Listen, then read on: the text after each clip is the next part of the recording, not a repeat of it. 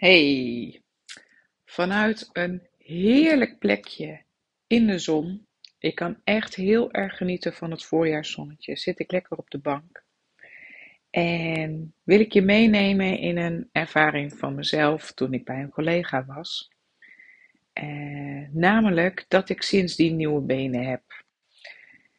En uh, ja, dat is natuurlijk een hele bizarre uitspraak. Het, uh, het ging erover, uh, of aan het eind kreeg ik mee, en je mag je benen gebruiken om je staande te houden. Maar je mag ook je benen gebruiken om je te laten dragen.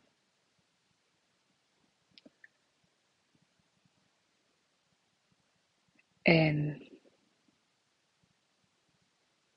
uh, dat vond ik wel een mooie. En ik denk dat ik veel te weinig heb geleerd om hulp te vragen. Dat, er, uh, dat ik gewaardeerd werd in het feit dat ik zoveel dingen alleen oploste. Uh, daar ook goed in staat was dat ik die verantwoordelijkheid pakte en aankon. Um, maar dat ik dus me te weinig heb laten dragen, te weinig om hulp heb gevraagd, te weinig heb. Um, ja, te weinig heb geleerd om tot last te kunnen zijn, zeg maar. En ik weet niet precies hoe ik het anders moet benoemen. Um, maar um, ja, het is natuurlijk niet tot last zijn. Maar dat is wel wat je ego er misschien van maakt. En ik denk dat het dus ook te maken heeft met kunnen ontvangen. Dat je wel kan, goed kan geven, maar je het jezelf dus niet waard vindt om te ontvangen. Nou, in elk oh, sorry. Even een slokje. In elk geval lag ik uh, op tafel en ik kreeg de opdracht om in mijn benen te zakken. En uh, dat vond ik lastig. Mijn rechterbeen ging heel goed. Mijn link, of nou heel goed, dat lukte. En mijn linkerbeen vond ik veel lastiger. En ze zei: begin boven en zak helemaal tot aan je voeten. En ik merkte dat, uh, nou ja, rechts dus beter ging. Die, die voortvarende van start kon ook best wel tempo erin halen. Links bleef een beetje boven bij die heup een beetje hangen. Maar het was heel lastig om voorbij mijn knieën te komen. Dus ik begon opnieuw en ik begon opnieuw en ik begon opnieuw. En in eerste instantie, ja, ik neem je gewoon mee in de beelden die ik herinner. Toen ze zei van ga in je benen zakken. Toen zag ik, ik doe mijn ogen ook weer dicht nu ik erover weer terug aan denk. Toen zag ik alsof ik zeg maar ook ja, met beeld in mijn benen zakte. En ik zag allerlei celletjes, heel enthousiast, heel kleurrijk, allemaal een soort smiley poppetjes. Heel erg enthousiast reageren, heel erg vrolijk zijn, ehm, mij verwachtingsvol aankijken, maar ook uh, vol aanmoediging mij aankijken om naar hen toe te, uh, te gaan. En uh, dat beeld raakte ik weer kwijt. Ik denk omdat er iets aan mij gevraagd werd. Um, maar het was wel een, een beeld wat mij um, ja, eigenlijk de energie gaf en de wil om er naartoe te gaan. En nou ja, uh, zij was ondertussen ook met mijn lijf bezig en ik had dus de opdracht gekregen om in die benen in te zakken. En ik hoorde nog het gegiegel en het enthousiasme, enthousiaste rumoer van al die cellen. Ik zag ze niet heel erg, maar ik voelde hun nabijheid nog wel. En ik maakte in als vanzelf, dat was niet een bedacht iets, maar er ontstond in mijn been een soort knikkerbaan die zo langzaam naar beneden draaide Alleen ik was er niet tevreden over. Het ging goed. Het begon goed. Rechts weer als eerst, links kwam er achteraan. Maar ik besefte mij dat ik daardoor heel erg op de buitenkant gefocust was. En op een gegeven moment toen ik dat voelde, ik ben alleen maar met de buitenkant bezig, wat natuurlijk ook een mooie metafoor is. Hè? Ik ben alleen maar met de buitenkant bezig. In hoeverre voel je dan wat je aan de binnenkant te voelen hebt? Wat je aan de binnenkant nodig hebt? Waar, ja, wat, ja, wat je binnenkant nodig heeft. Als je alleen maar met de buitenkant bezig bent. Dus hoe, weet ik niet. Het gaat allemaal in een split second in het hoofd van mij. Misschien kreeg ik weer een aanwijzing of opmerking. Maar vervolgens heb ik een soort laser in het midden van mijn been geplant. Pijnloos, zonder problemen. En die laser die draaide rondjes en zo nam die alles mee. En hij ging, hij zakte steeds iets verder mijn been in en kwam zodoende uh, overal in mijn been langs. Alles werd gezien. En het was bijzonder, want die celletjes die in het begin uh, nou ja, een soort van chaotisch door elkaar liepen, heel erg enthousiast waren, die, die waren nu allemaal op hun plek uh, gestructureerd, opgeruimd, hoe je het ook maar wil noemen, in dat been aanwezig en die lachten mij toe. En nog steeds ging mijn rechterbeen makkelijker dan mijn linkerbeen, maar het lukte wel. En het lukte ook mijn knieën over te komen en mijn enkels te bereiken. En daar vond ik het lastig. Uh, uh, maar ik weet nog dat uh, ik op dat moment, dat er op dat moment aan mijn voeten gewerkt werd. En dat ik daarom op die manier ook goed bij mijn voeten aanwezig kon zijn om vervolgens weer bovenaan te beginnen. En als ik, ik weet het niet meer precies, het is al een tijd geleden. Maar um, ik, ik denk ik denk te weten, ik denk me te herinneren, dat ik het uh, twee keer zo mijn benen door ben geweest met te lezen. En dat ik er toen wel zo vertrouwd mee was dat, uh, ja, dat het weer wat speelser mocht, wat minder serieus, wat meer in vertrouwen dat het goed zit. Zoiets. Ik probeerde ook maar woorden aan te geven. Uh, en dat ik toen met een soort, weet je wel, dat spel wat je wel doet met zo'n touw rondslingeren. En dat ik dus uh, iets of iemand, misschien was ik het zelf in het inimini, een touw ronddraaide waar al die celletjes enthousiast over sprongen. En het gaf heel veel gezelligheid en heel veel enthousiasme. En nou ja, we waren een goed team. Hè, ik kon dat touw gewoon lekker door blijven laten draaien. En uh, nou, het was een, een bijzondere ervaring. Nou, en niet veel later was de behandeling klaar. En ik ging rustig rechtop zitten. Ik landde, ja, ik landde weer rustig. En uh, ik ging staan en ik merkte dat mijn ogen, ja, dat, dat mijn ogen niet in staat waren scherp te stellen. Ik was echt als zo'n zo'n automatische lens van je fototoestel, die bleef maar zo heen en weer gaan. Ik knipperde een paar keer met mijn ogen, alsof dat, uh, ja, alsof dat een soort herinnering zou geven. Zo, van zo doen we dat, dus doe het alsjeblieft weer zoals ik het uh, graag heb, namelijk scherp. Um, nou, en niet heel veel later merkte ik dat ik als het ware een nieuw soort manier had gevonden om scherp te stellen. Dat mijn ogen gewend waren aan een nieuwe situatie. En het, ik zette een stap, blij dat mijn ogen het weer oké vonden.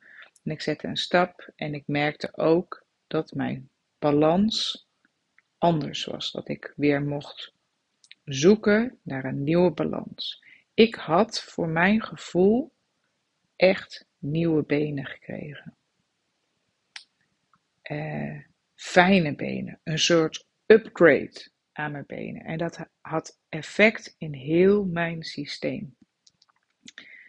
En uh, ik ging uh, ja, ik, ik, ik heb rustig gestaan.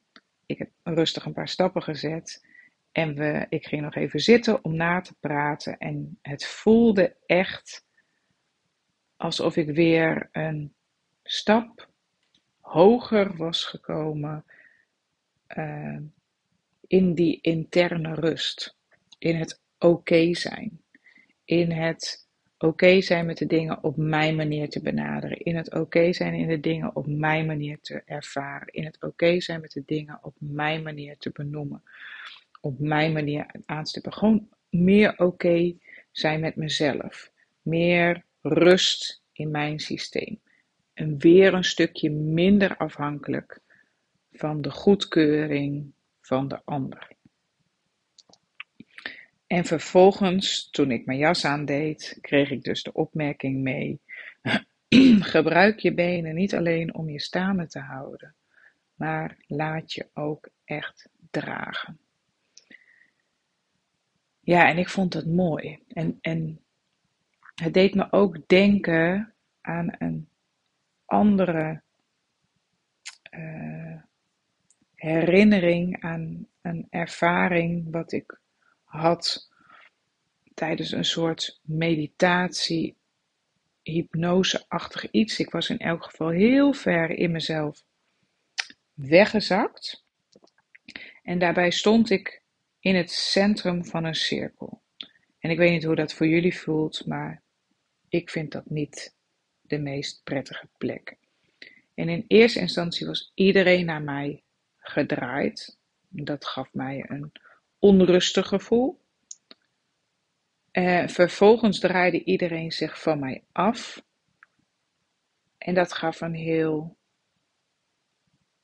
alleen, eenzaam gevoel.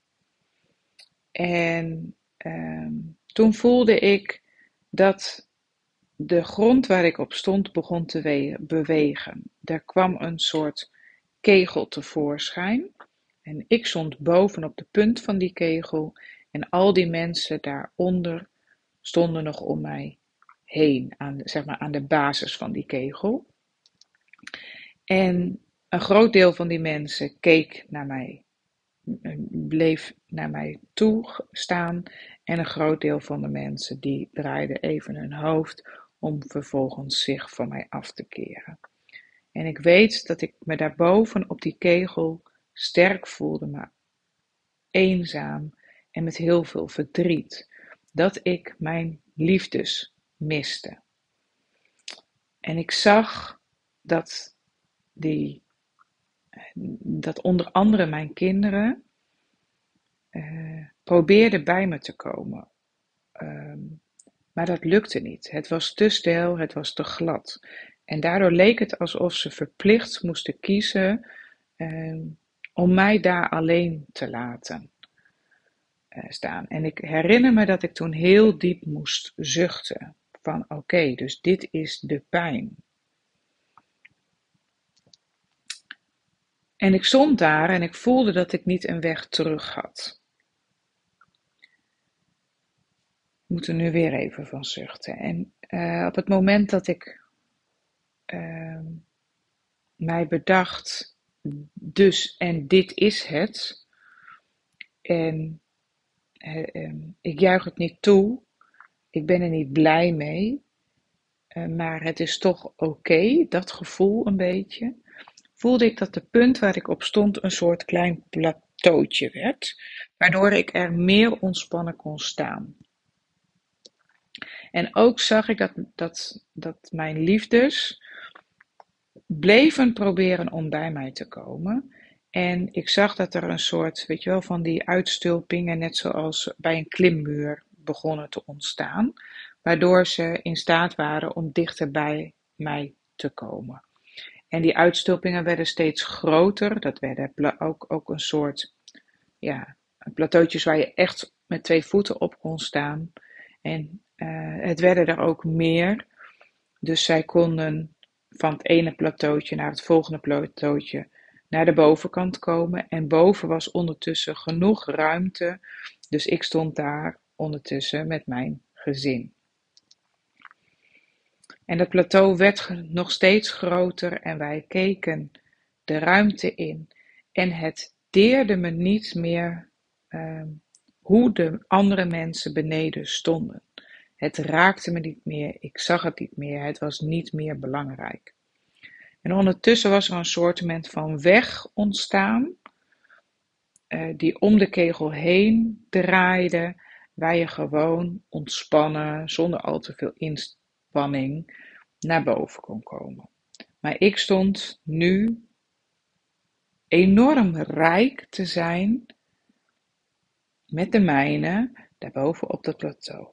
En vervolgens kwam het hele plateau, onze hele kegel, ons hele zijn, kwam in beweging en dat uh, schoof eigenlijk naar een heel groot, wijd land. En er was wel een kloof tussen, maar doordat die kegel, afgestompte kegel eigenlijk, in beweging kwam, werd die ruimte steeds kleiner.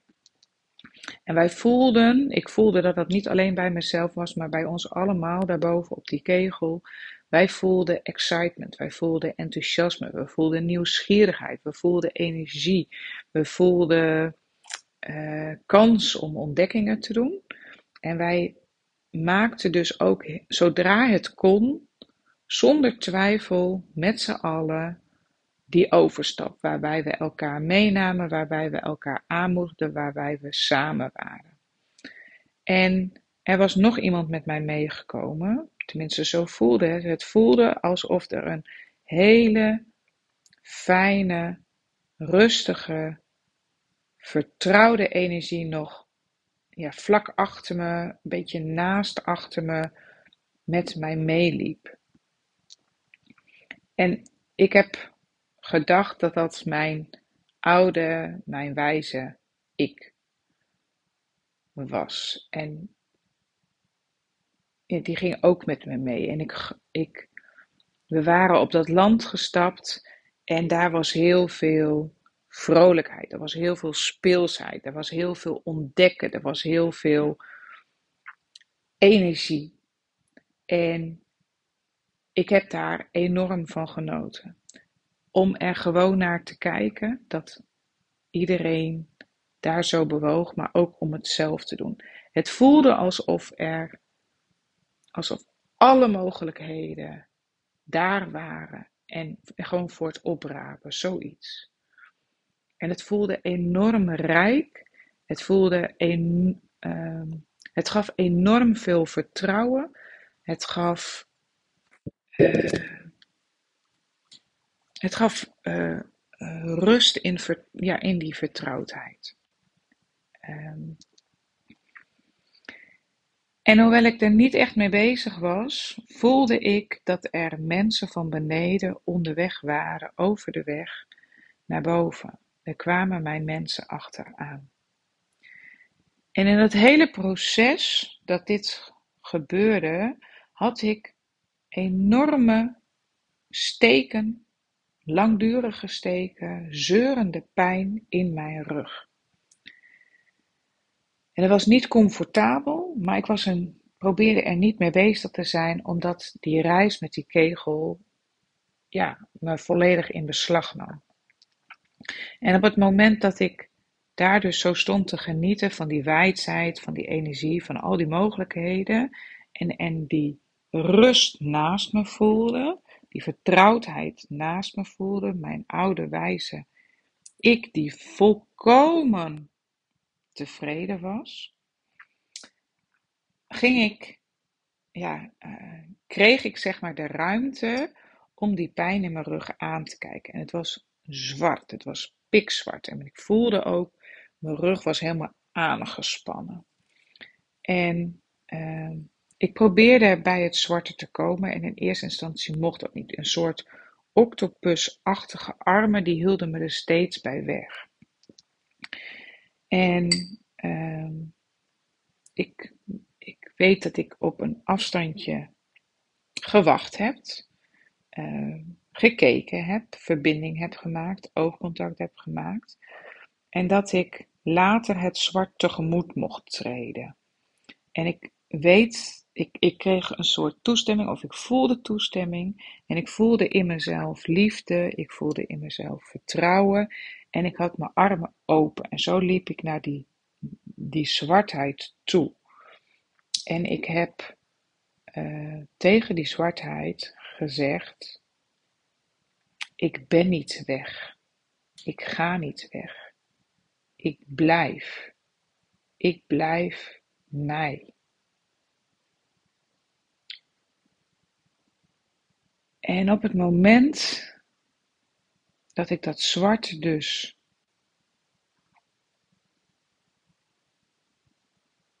aanvoelde, wat het zwarte dus nodig had, verdween het zwarte, verdween de pijn, de spanning in mijn rug verdween.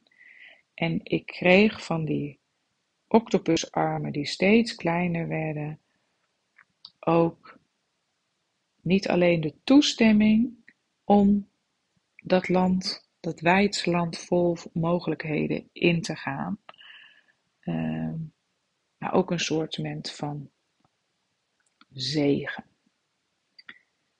En ook dit was een ervaring die mij enorm veel rust heeft gegeven. En net als met dat stuk van dat ik in mijn benen mocht zakken, heb ik na deze ervaring ook een soort um, terugvinden van balans uh, gehad. En in dit geval niet in de fysieke balans, ook niet in het scherpstellen van mijn ogen, maar wel in de balans van wat vind ik belangrijk.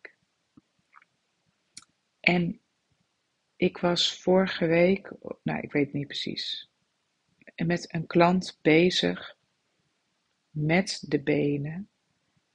En zij zei: Het is zo raar. Aan de ene kant, niet aan de ene kant fysiek, maar um, ergens voel ik dat jij mijn hele bovenkant en zijkant van mijn been aanraakt. Dat voel ik en dat weet ik. Maar op een ander niveau voelt het alsof jij mij alleen aan de bovenkant aanraakt. Alsof het veel platter is. Alsof mijn been platgeslagen is. En wij hebben toen, uh, ja, wij hebben daar een, een gesprek over gehad. We hadden een kaart getrokken en dat paste daar heel erg bij, stappen zetten. En Ehm, ik weet natuurlijk niet wat er in haar hoofd gebeurde. Maar op het moment dat zij de deur uitliep, zei ze tegen mij: Ik voel mij. Ik voel mij niet meer in balans, dat was het niet. Ik voel mij stevig in mijn balans. En ik moest toen denken aan zo'n poppetje wat je zo, wat, wat zo heen en weer geduwd kan worden, eh, wat aan de onderkant bol is, zwaar is, waardoor het eigenlijk niet, uh, niet uit, uh, uit het lood geslagen kan worden, dat het altijd weer terugwiebelt en uiteindelijk weer in het midden tot stilstand komt. Uh, zo ehm, ja, dat beeld kwam bij mij naar boven. En een paar dagen later uh, had zij een heftig gesprek gehad, wat ze niet echt aan zag komen. En toen zei ze: Het was bijzonder, want ik bleef letterlijk. Ik vond, hervond mijn balans in het gesprek. Ik kon, uh, ik kon in het hier en nu blijven. Nou ja, dit zijn twee verhalen van mezelf en één van een klant. Hoe mooi ons lichaam ons helpt ja, om te groeien, om stappen te zetten, om je staande te houden, om je balans te hebben, om bij jezelf te blijven. En ja, dat wilde ik even met je delen. Ja. En, en voel je heel erg welkom om dat ook te ervaren, want je bent het waard. Dat, dat eigenlijk ook. Tot de volgende podcast.